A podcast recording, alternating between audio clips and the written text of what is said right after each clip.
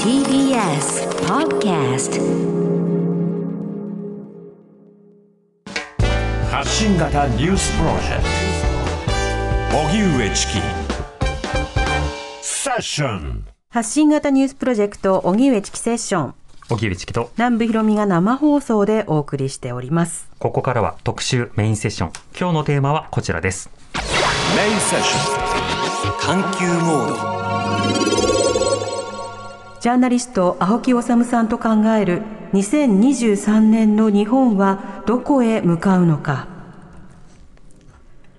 臨時国会が閉幕した2022年末に岸田総理は防衛費増額のための増税の方針を示し自民党内からも異論が噴出しました。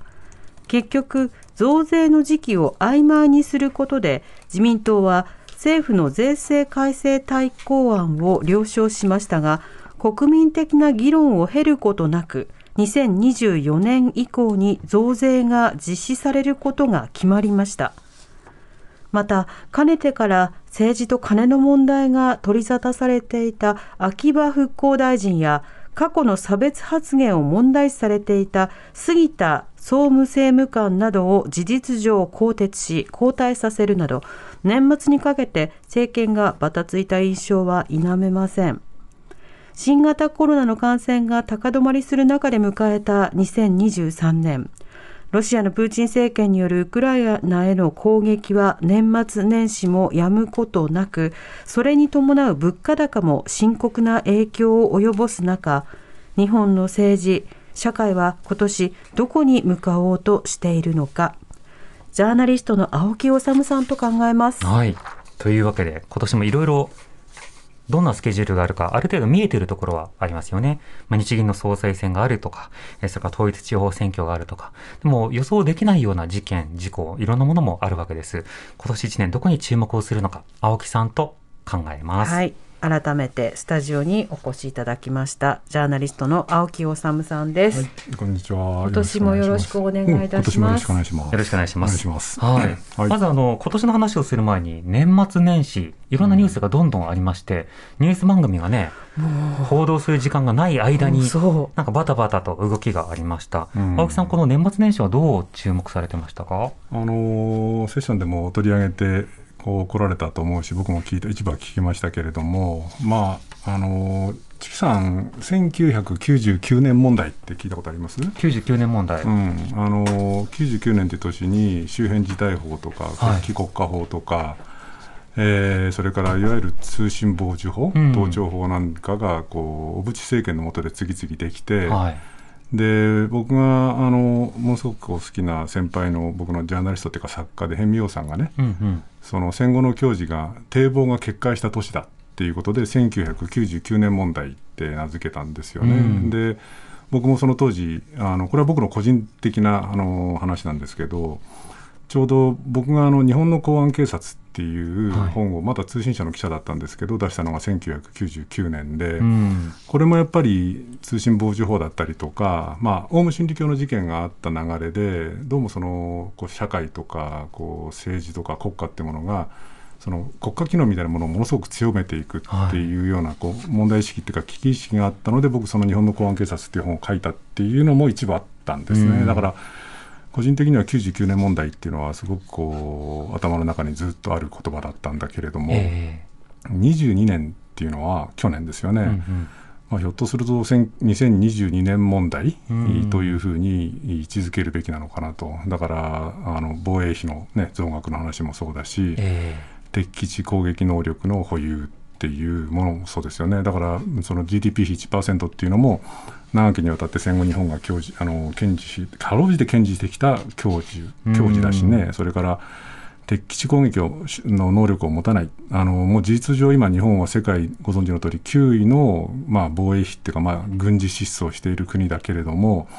少なくともだからもうそう考えると、ロシアとね、ほぼ変わらないわけですよ、軍事支出のね、金額的に言えばね。だから、ええだけど少なくてもこう敵の基地というか、まあ、敵他国を攻撃するような兵器体系は、まあ、かなり持ってるんだけどでも持たないっていうことを他国に宣言してきた国が今度明確に持つんだっていうふうに言ったっていうのもこれはもう専守防衛とよく言うような戦後の安全保障体制を完全にこう蹴散らすみたいなものだし、それからあまりにも問題が多くってもメディアもついていけてないところがあるんだけれどもその建設国債をねうん。防衛費に充てるっていうのもこれその歴代の自民党政権がかろうじてそれだけはやめようって言ってきたものがなぎ倒されたっていう意味でも、まあ、2022年の特に年末、えーささらに言えば国会でもさほど議論のないまま、うん。こうこうなんていうのかな防衛政策の大転換っていうのは、まあ、戦後の教授が辺見さんおっしゃるように99年に堤防が決壊したのだとすれば2022年っていうのはもう堤防が跡形もなくなってうん。周りが濁流にこう包まれてるみたいなこう状況それくらい僕は大きな変化のあった年だというふうには僕は捉えていますけれどもね。うん。その防衛費の例えば増額、うん。これ世論調査ではそれなりの人が賛成している一方で、防衛増税には反対が多いというようなところがあるわけですけど、いずれにしてもその賛否が分かれているようなものに関して、国会で議論していくというのはすごく重要なことですよね。あのよく分断の社会と言われますが、あのしかしながら社会を分断していることを前提に、うん。それぞれ違う意見を議会で、まあ、やり取りして、うんそれで意見を決めましょう。何かの決断をしましょうというようなものだったんですけど、うんその手続き自体が相当軽視されているということ自体は、まあ、ここ十数年、あの動かぬ仕方で続いているなというふうには思いますね。しかもそのこの防衛費増っていうのがね、チキさんおっしゃったように、あの確かにロシアによるウクライナ侵攻、はい国連安全保障理事会の常任理事国であり、核保有国である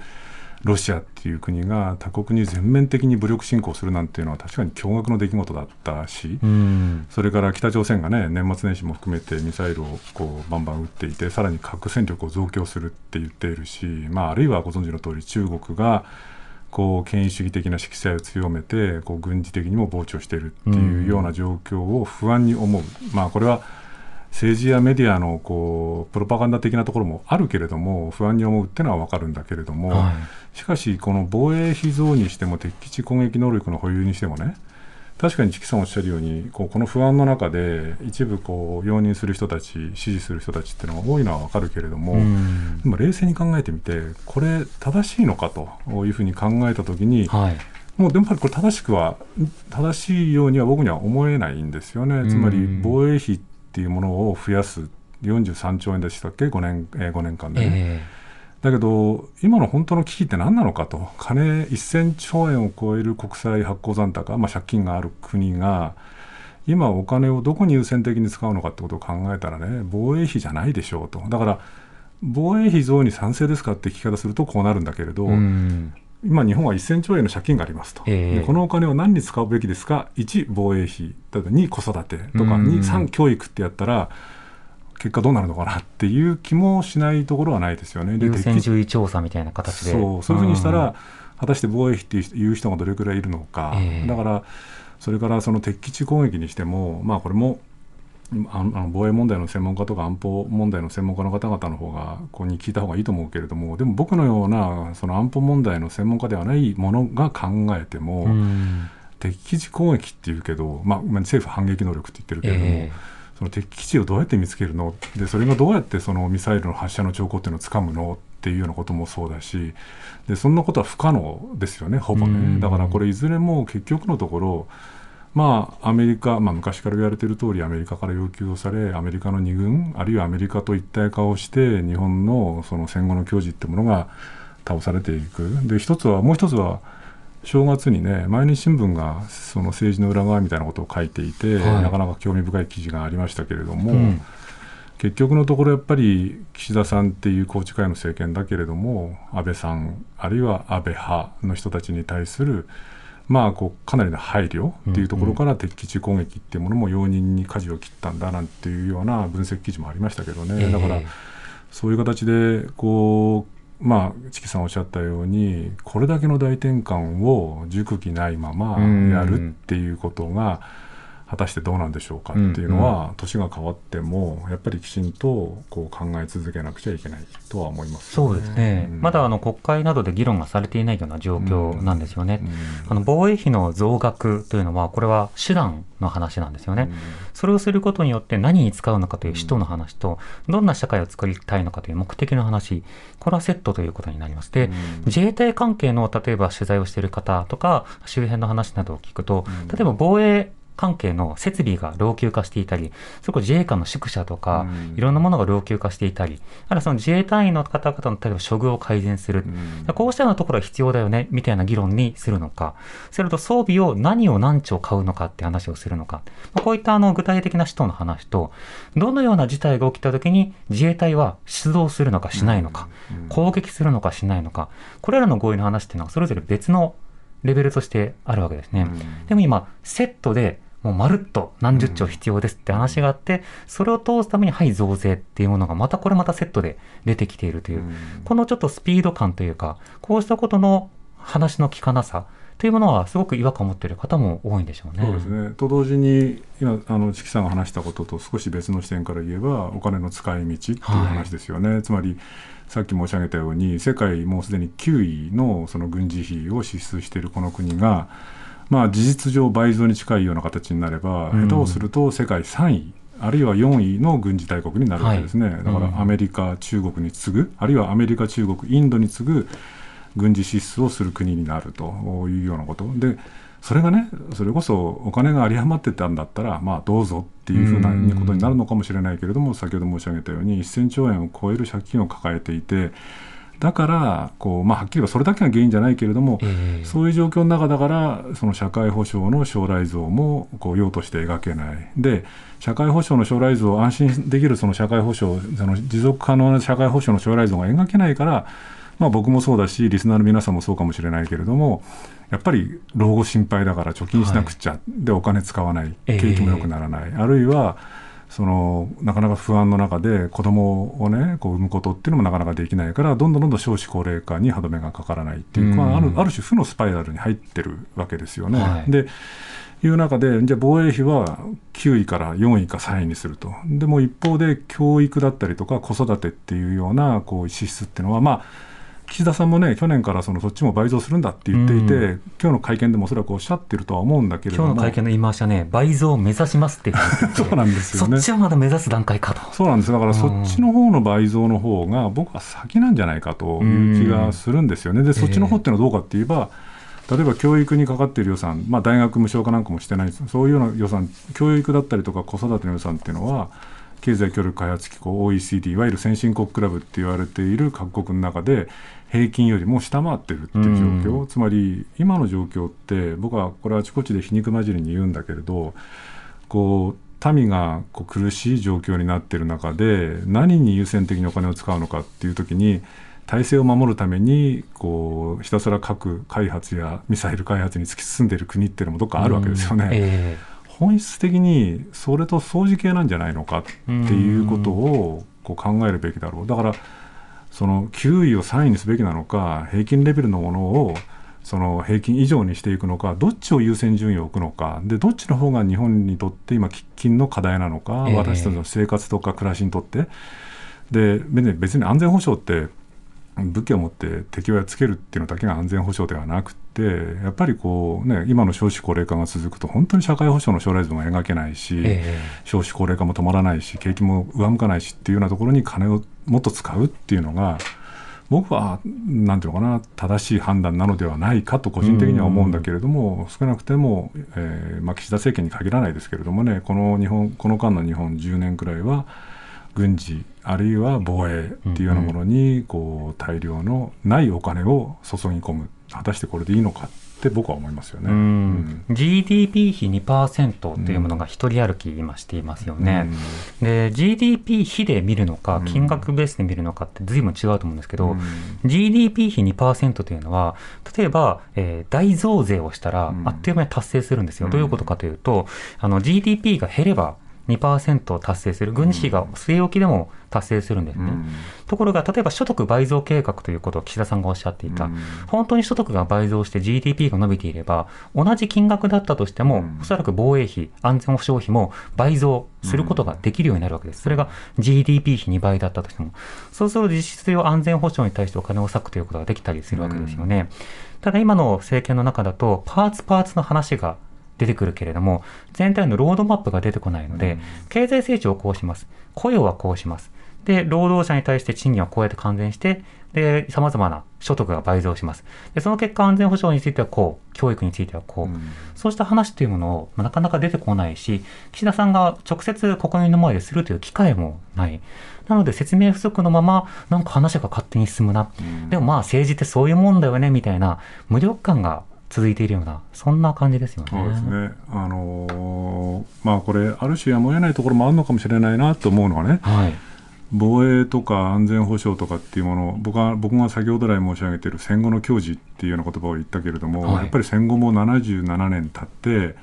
その日本の場合はね、こう歴史的にいくつか痛切な、あるいは痛烈なこう失敗ってものがやっぱりあってね。でうんその一つはやっぱり2000例えば2011年の311に伴うその原発事故もそうだったと思うんですね。で、それも、その矜持、まあ、だから2011年のその事故に伴うその原子力発電というものに対する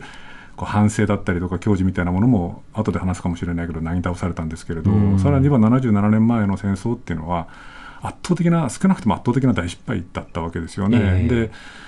ぱり去年ちょっと考えたのが、これ、田中角栄あたりも言ったらしいけれども、少なくてもあの戦争を知ってる人たちが政治や社会の中枢にいるうちは大丈夫だと、うん。でもいなくなったら危ないぞっていうようなことを言っていたりとか、同じことを、あのこれは一昨年亡くなった半藤和俊さんがね、ええ。やっぱりおっしゃっていて、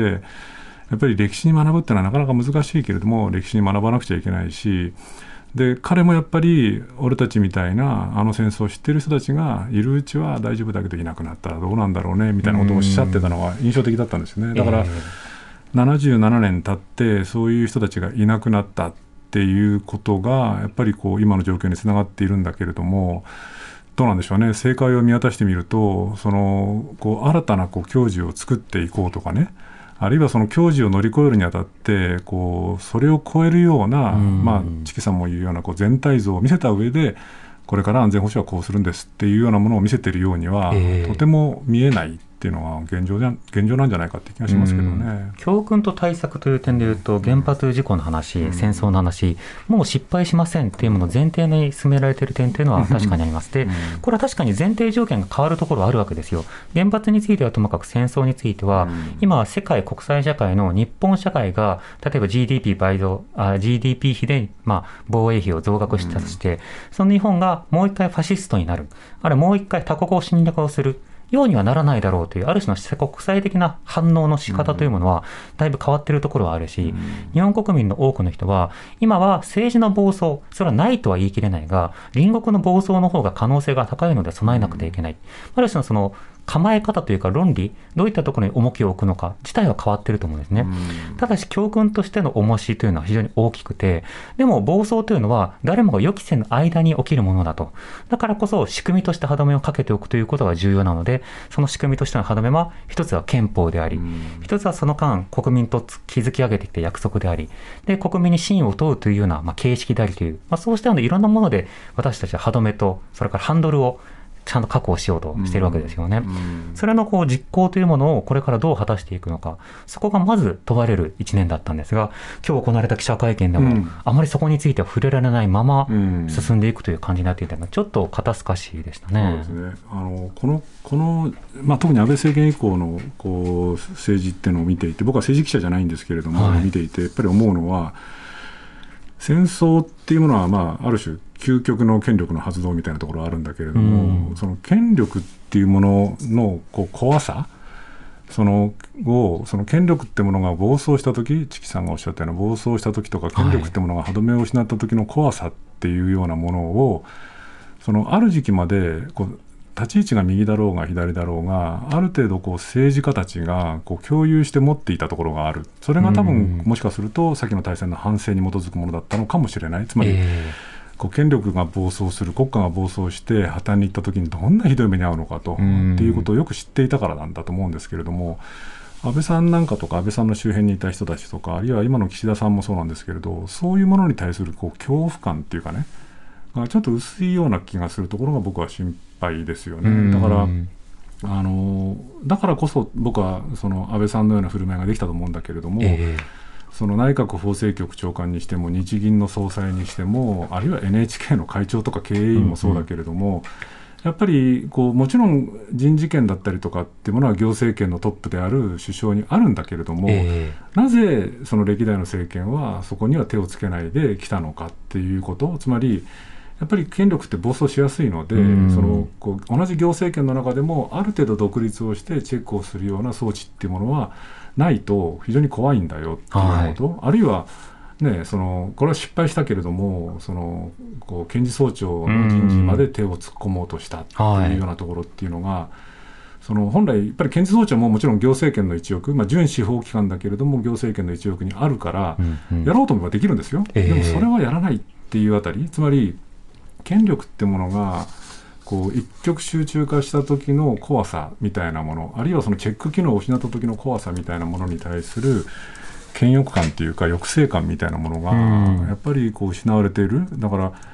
僕はこの話すると長くなるので申しませんけれども、例えばあの警察もそうなんですね、僕がずっと取材をしてきた警察もそうなんだけれど、警察ってのは、北海道から沖縄まで30万人近い人員を要して、うん。人を逮捕したり、強制捜査したりとかする権力を持っていて、で事実上の情報機関みたいなけあうんの機能も持っていると。はでだからこそ戦後の日本っていうのは、まあ、GHQ の指示に従ってたけれども戦前のその中央集権的な警察っていうのがやばかったので、まあ、民主的にそのこう管理する方法として自治体警察にして、うんで国家公安委員会とか公安委員会制度を置いて政治が直接警察を動かしたり警察が政治に直接口出したりしないようなシステムを作ってきたわけですね。うんうんそれもこの十数年間例えばこう官邸に警察官僚が入り込んで、はいで特定秘密保護法とか共謀罪法とか盗聴法の強強化とか重要土地規制法案とか作るわけですね。でうん一方で政治権力の側もこう警察の権力を使うわけですよ。はい。例えば、そのうんその女性暴行したってことで逮捕状出た。でも止まっちゃった。とかうんあるいは政権に対して元官僚が告発しようとするとお前出会い系バーに行ってただろうっていうような情報が出てくる。つまり、うん政権が警察っていうある種の暴力装置の権力を使う。で警察側も政権の権力を使って自分たちが欲しい法律を手に入れる。まあブラックボックスだから使ったかどうかわからないにしても、うん。疑わしいっていう格好で疑念を持つ人が多く出てくるということになりますよね。てかこれだからその疑わしいと思われたらもうダメなんですよね。うん。警察とかっていう組織っていうのは本来そういう暴力装置であるがゆえに政治からのコントロール直接コントロールがないっていうところが信頼に値するんだけれどもでもそういう状況じゃなくなってしまった。うんこのあたりもやっぱりその権力っていうものに対する怖さっていうのがこうどうもこの十数年の政治には薄いんじゃないかっていう気がして僕はしょうがないですよね。そうですね、ん。あの検察庁法改正、そのものについては歯止めを一旦かけたけれども、うん。今年の注目の一つっていう点で、5時代に引き継ぐテーマということでいうと、あの学術会議、うん。これについての括弧付きの改革案というものを政府が出そうとしている、これも実は今年の大きなテーマの一つになるかと思います。続きは5時台に。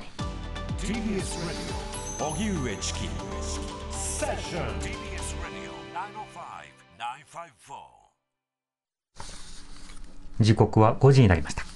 荻上チキセッション今日の特集メインセッションはジャーナリスト青木治さんと考える2023年の日本はどこへ向かうのかということでスタジオにはジャーナリストの青木治さんをお迎えしてはい。お話を伺っています、よろ青木さん引きしくお願いします。続きよろしくお願いしなんますか新年最初の放送なのにちょっと暗い話になりがちですけどす。いませんが許してください。大事な話何か明るい話はありますか、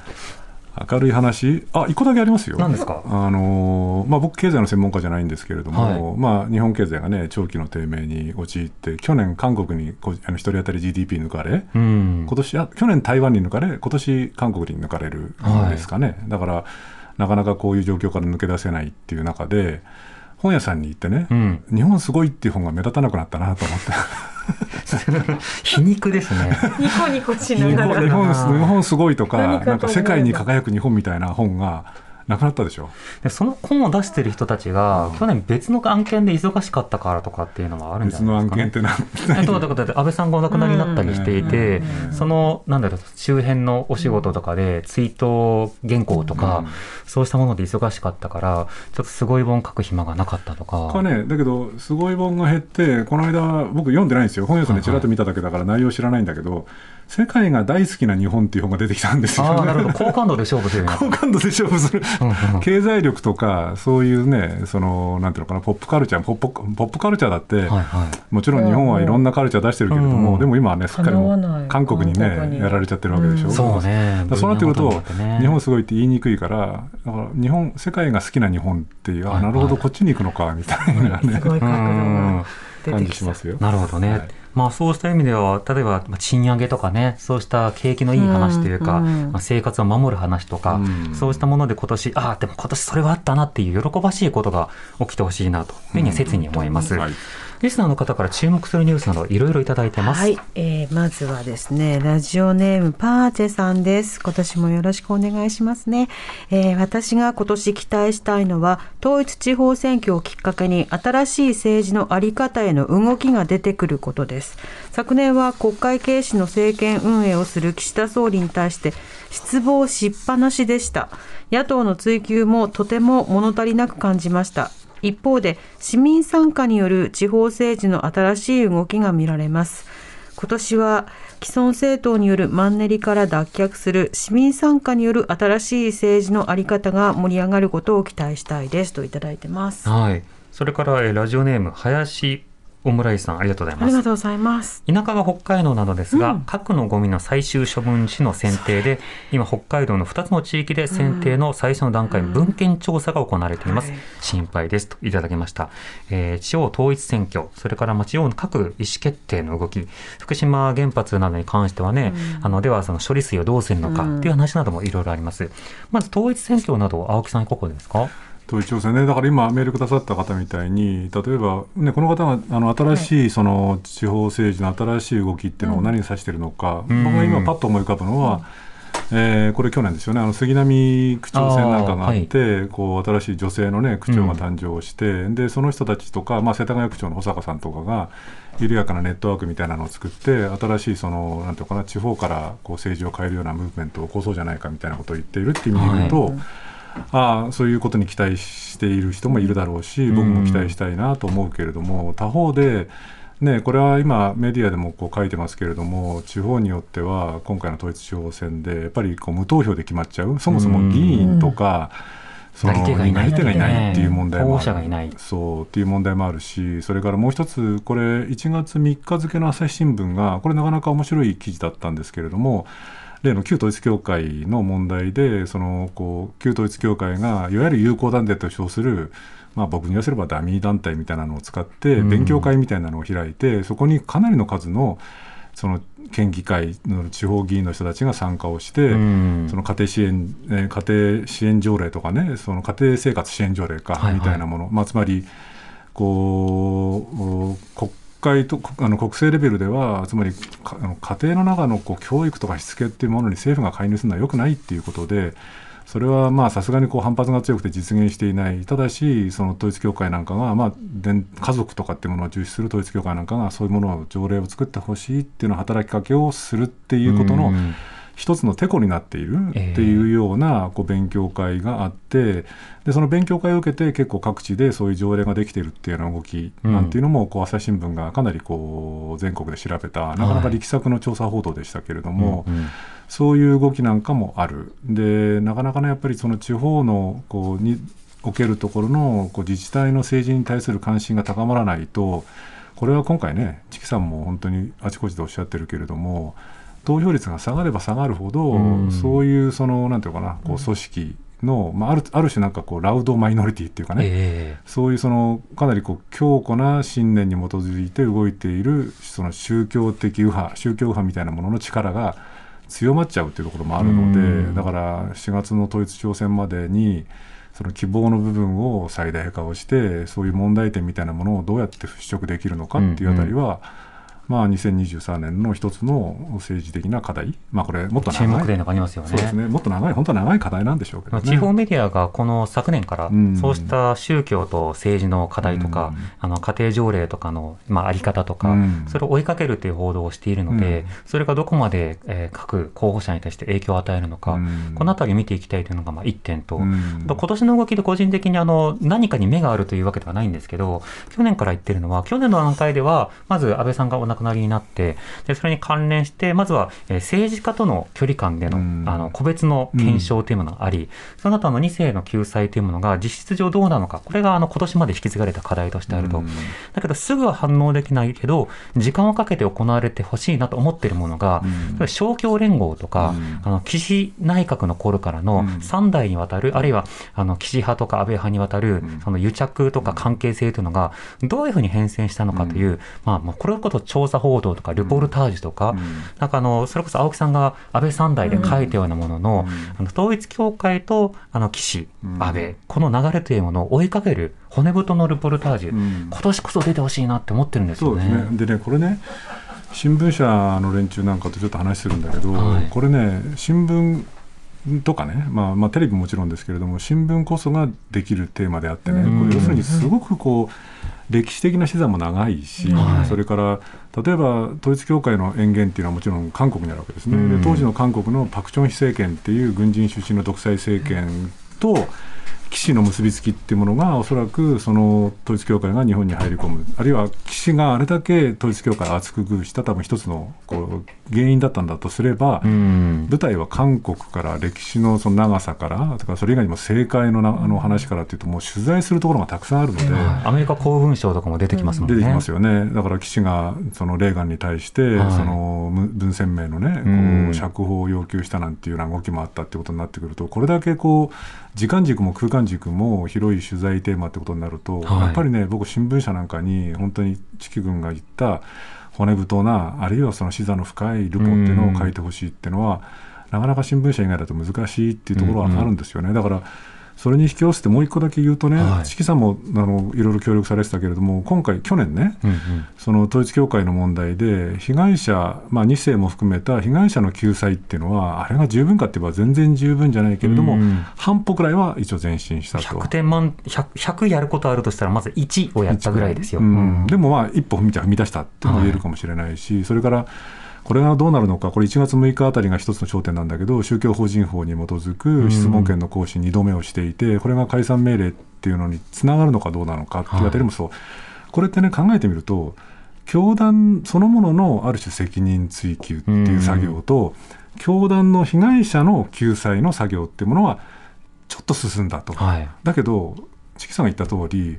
じゃあ、なぜこの教団が放っておかれたんですか、なんでこれだけ影響力を持ったんですか、あるいは、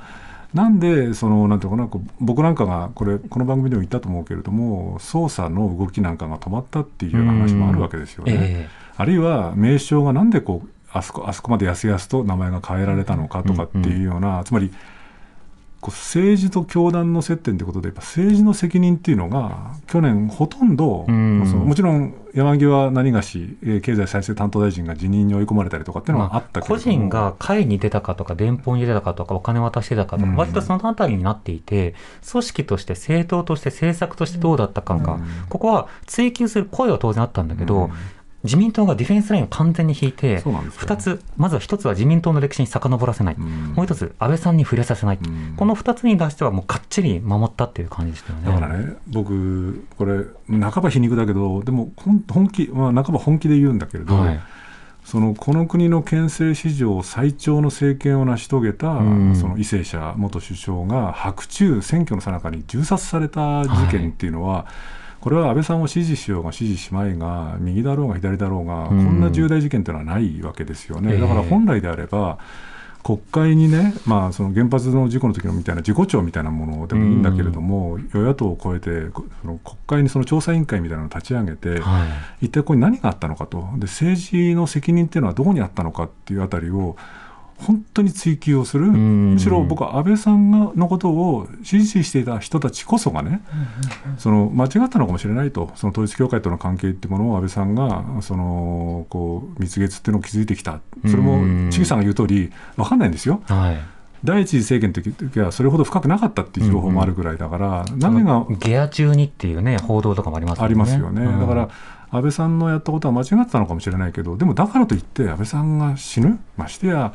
先ほど言ったその憲政史上最長政権の元首相が亡くなるっていう事件を許すわけにはいかないので、そこら辺は安倍さんを支持している人こそ、支持した人こそ、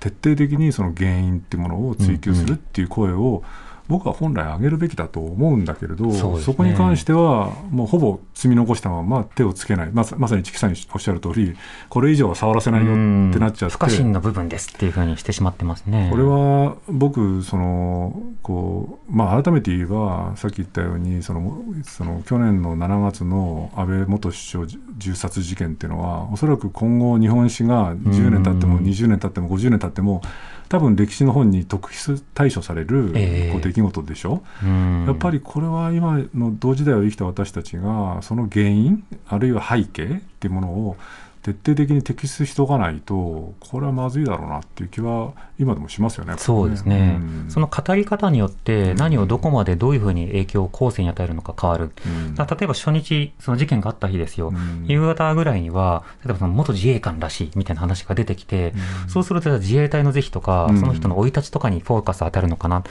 らそれに対して当時は警鐘を鳴らすようなツイートもしたけど、どうもそこじゃない方向にこうフォーカスが当たった。うんそれがまあ宗教2世の問題だった。で、これはいいか悪いかは別として、セキュリティの問題とか、選挙運動を今後街ではやらないようにしようとか、うんそうした話ではなくて、2世救済の話になった。これはいろんな当事者の方々の、まあ、存在を意識した議論にしたということで言うと、まあこの議論の方向に行くよりは、やっぱり政治のあり方というのをみんな一生懸命考えたと思うんですよね。うんただ考え尽くせてるかというとそうではない部分があるので、そのあたりしっかりと調査をしてほしい。で先ほど自己調という話もありましたが、うんメールでもいただいたでは原発、うんこれもまたあの再稼働、そして新設、うん。新増設、このあたりの話というのが出てきました。これはいかがですか、まあこれは僕が申し上げるまで上げるまでもなく例えばいろんな考え方あると思うんですけれども、でもその僕はいまだに福島あの最近ちょっとコロナで行けてなかったりとかするんですけれどもその飯舘村なんかに行くんですけれどね、い、まだに万の単位の人たちが逃げていて避難生活を送っていて。でかつそのこれはこう物言いを気をつけなきゃいけないんだけれども果たして福島の事故の収集ってできるのか？いまだにわからないわけじゃないですか、えーあのデブリ収集とは何かっていうね。取り出せる。るのか、将将来的にはひょっとすると折檻するしかないんじゃないのか、まあわかんないですよ、でもいずれにしても現段階では、いつまでにその収集できるのか、どういうふうにやったら収集できるのかもわからない、うん。つまり最終処分っていうのはどうなのか。全くわからないでしょ、うん。そういう状況の中で、さっき言った2000そのひ福島第一事故の教示あのの反省に基づく、痛切な失敗の反省に基づく教示っていうのを、こうやすやす簡単に大転換していいのかっていう問題もあるし、ん。でも先ほどの防衛の問題と似てるんだけど、果たしてそれ正しいんですかと。うんうん。その原子力発電のその例えば今こうエネルギーがねこうかなり高騰していて危機状態の中で一部の原発を動かさるざるを得ないんだっていうのだったらえ僕は賛成しないけれどもでも理解はできなくはないっていうレベルなんだけどじゃあこれ新設増設リプレイスっていうのはこれからの何十年かのエネルギー政策をあるいは世界のエネルギー政策を考えていったときに、えはい。再生エネル可能エネルギーであったりとか蓄電池だったりとかっていうものにこう世界各国先進国が投資する中で、うん。原発っていうそのこうゴミを捨てるような、まあ、さメールくださった方がおっしゃってるように、はいはい。ゴミが捨てるような場所すらまだ定まっていないようなものにこう軸足をかなり乗せてそこに投資をしていくっていうよううん。な政策の方向性っていうのはこれ間違ってもいるんじゃないかという気がして僕は仕方ないですよね。あの今回の話もそうなんですけど、うん例えば原発、これ、なぜこの話になったのかというと、もともと動かそうという話はあったわけですね。ただやっぱりそのウクライナ戦争があったことによって、うん安全保障の話も強化しなきゃいけないかん、うん原発もやっぱり再稼働しなきゃいかん、ほら見たことかっていうことで議論がまあ活性化しているわけですよ。で、ほら見たことかなどから学習することも大事なんですが、その時に必要なのは、うん A プランと B プランを並べて提示して、どっちがいいですかっていうことを決めうんさせることなんですよね。例えば今、青木さんがおっしゃったような、再生可能エネルギーを増やしていくためにはこういった投資が必要で、そうなるとこれだけの予算が必要なんですけど、こういうデメリットがありますと。災害の時はこうとか、分散型だとこうだとか。一方、原発の場合だとこうでこうでこうで。で、二つのシナリオがあるんだけど、それをどういうふうにしていくのか。その配分はどうなのかということを抜きに、原発再稼働 OK にしましょうっていうような、60年まで延長できるようにしましょうって話がこう出てくることになるわけですよね。うんなんか選んだっていう自覚なきまま政治が進むっていうこと、試験者抜きのしあの権利の権力の行使というのが持続するということになる。そこに対する不信感というのはまずあって、んなんか決着とか結末に納得できないっていう人は最後までどの政治を選んでも残るんだが、手続きに参加させてもらってないという感覚、うんこれはそもそも自分たちが試験者ではないというような感覚というものを植え付けるので、政治の歩み、政治の歴史にとっても、まあ、良くない流れではありますね。全く同感ですよ、同感ですし、これから考えてみるとね、うん。今日岸田さんの会見の一番最初が、今は本当にその世界がね、はい。歴史的なこう分岐点に来てる、僕はその認識は正しいと思うんですよ。うんうんだからおっしゃるように、情報だろうだろうが、メディアだろうが、エネルギーだろうが、あるいは地球環境問題だろうが、おそらくこう人類が体験をしたことのないような大きな曲がり角に来ているときに、うん。その例えば原エネルギーで言えばね、原子力発電っていう、まあ、これはっきり言えば、もうその原発をたくさん持っていて、これを動かして経営状態を良くしたいっていう既得権益層の代表格である電力会社が、これをやりたいんだっていうところに、ことに過ぎないわけです、僕に言わせればね、うん。あえて言えばね。つまりこの大変革期、エネルギー、情報、メディア、地球環境、その他その他、人類の存亡がかかった大変革期に、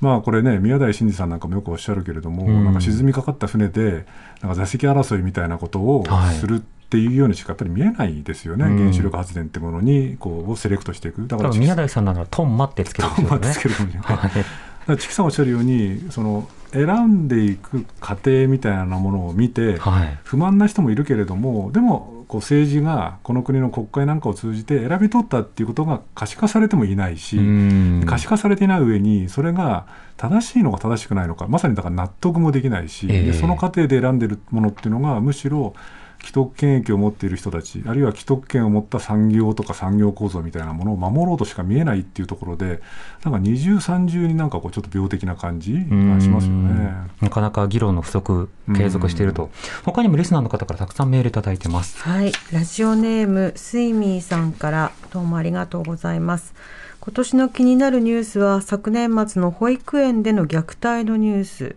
保育環境について政府はどう行動してくれるかです。昨日首相は異次元の少子化対策という言葉を使いました。私は子どもの誕生や成長への対策に異次元のをつけた感覚、センスに首をかしげてしまいます。